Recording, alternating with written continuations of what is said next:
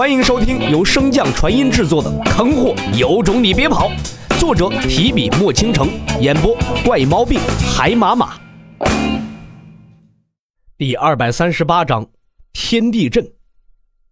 小师弟，你想好城墙的缺口应该怎么补了吗？我刚才和两位院长商量过，单纯靠阵法弥补这么大的空缺，基本上不可能。所需要耗费的灵力太过于庞大了，必须得寻找一些支柱。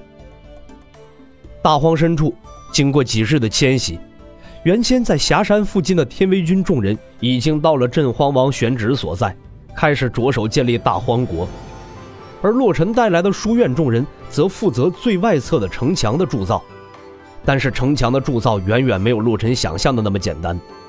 由于山脉之间的缺口太过于庞大。单纯用阵法进行支撑，需要耗费的灵石简直是个无底洞，所以洛尘等人只能在寻找其他方式作为支撑点。我已经想到办法了，还麻烦师兄跟我走一趟，看看那些材料可不可以用。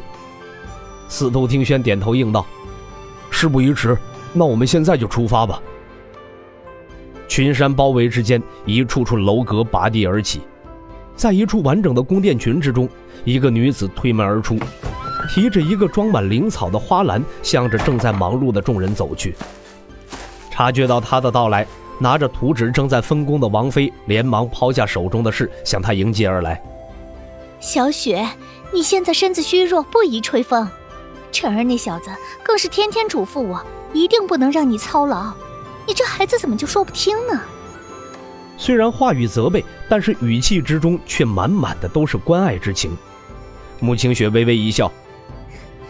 伯母，我没有那么娇弱，这点小活还是干得了的。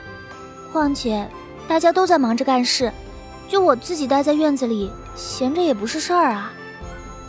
王妃眼眸微眯，有人在你面前说闲话了？穆清雪连连摆手道：“没有没有，他们都对我很好，是我有点过意不去。”话音未落，穆清雪便被王妃一把拉了过去。有什么过意不去的？你又不是享乐，你的任务就是要好好调养身子。等你恢复过来呀，就得为我们生个大胖孙子。所以呀，你的任务可比我们重多了。穆清雪闻言，双颊瞬间通红，羞道：“伯母，我和洛尘还没有成亲呢。”王妃接过他手中的灵草，揉了揉他的秀发，笑道。哎呀不远了，等我们大荒国建成之日，便是你们两个大婚之日。过几天我就去和李院长提亲去。周围正在忙碌的众人听到两女的对话，也都开始起哄道：“臣下见过世子妃。”更远方的将士们虽然不知道发生了什么，但是听到“世子妃”三个字儿，也都开始附和。近几日，天威军的众人算是彻底刷新了对于洛尘这个世子殿下的认知。尤其是最初那场宛如甘露一般的淋雨，再加上那两位高级将领的宣传，洛尘和老姚的事情一下子从军中扩散开来，威望也建立了起来。如今军中经常有戏言称，天威军的一把手是王妃，二把手是郑雷母，三把手是世子殿下，最后才是王爷。众人所说的也并无道理，尤其是近几日，王爷那更是有家不能回呀，整日负责在外巡逻。至于家庭地位，众人只能扶额一叹，堪忧，堪忧啊！唰，万里之外的一座大山之上，正在和阵法分院院长洽谈的镇荒王猛地打了个喷嚏。啊，阿切！镇荒王揉了揉鼻子，自言自语道：“谁又在背后议论本王？不会是那小子又在憋什么坏吧？”想到身旁还有两人，镇皇王连忙起身，装作一副无事发生的样子。两位院长，看看还有没有什么其他可以节省的地方。这么多材料，你们书院不出手相助的话，我真是拿不出来呀。被李长风点名来此的阵法分院院长鬼青和其夫人空青对视一眼，苦笑道：“王爷，您又想把这防御大阵修得坚固无比，又不想耗费灵石。”这可真是要难煞我等啊！镇荒王嘿嘿一笑：“这不是穷吗？我天威城本就不富裕，这场仗打完更是欠了一屁股的债，现在灵石恨不得都掰成两半用，实在是没办法呀。烦请二位再想想办法吧。两人闻言，目中皆是无奈。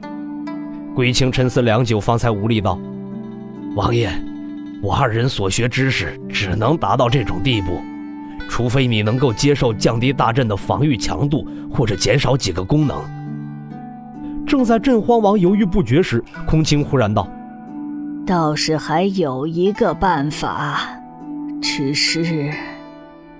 镇荒王闻言急切道：“还有什么办法？夫人但说无妨。”鬼青似乎也明白了空青的意思，摇头道：“内子所说的是天地阵，那个阵法确实无需耗费大量灵石，且防御力远超我们现在锁定，但是实践起来实在是太过困难。先不说组成大阵攻防所用的数万灵兵，便是大阵最基础的阵眼所需，我们便无法凑齐。院长可否明示？”鬼青解释道。天地阵中的五个阵眼都需要强大的天才地宝，最次也是冰神宫的镇宫之宝那种级别。可据我所知，冰神宫的冰神莲和运神莲都被洛尘那小子吸收了，火神山的火烈草当年对阵巫族之时也被用掉了，如今所剩的便只有化龙林的青龙木、水神殿的鱼神草和皇家的长青树。想要得到这几样，恐怕并不容易。而且就算是能够得到，还是差两样。天地阵五个阵眼缺一便会自动瓦解，毫无用处。所以，王爷，还是不要打天地阵的主意了。镇荒王闻言，却完全没有丧气的意思，反而是一脸欣喜道：“那就麻烦二位布下天地阵吧，我会尽快找来五种天才地宝。”鬼青正要再劝，却被镇荒王打断。两位相信我便可。至于书院的选址，我之前见洛尘师兄在大荒中寻找多日，也未能找到一块好地方。不如书院便建在大荒国之中吧，这样一来，我们也能够有个照应。鬼青闻言微微点头。既然王爷不反对，那便再好不过了。我在此替书院众人谢过王爷了。镇荒王摆摆手，两位院长无需如此客套。书院对我天威城的恩情远不止此，这点微不足道的小事无需要挂念在心。选址之事就麻烦两位传达吧，我先去寻找天才地宝。镇荒王说罢，便不等答复，一步跨入虚空中，化作一道流光，迅速远去。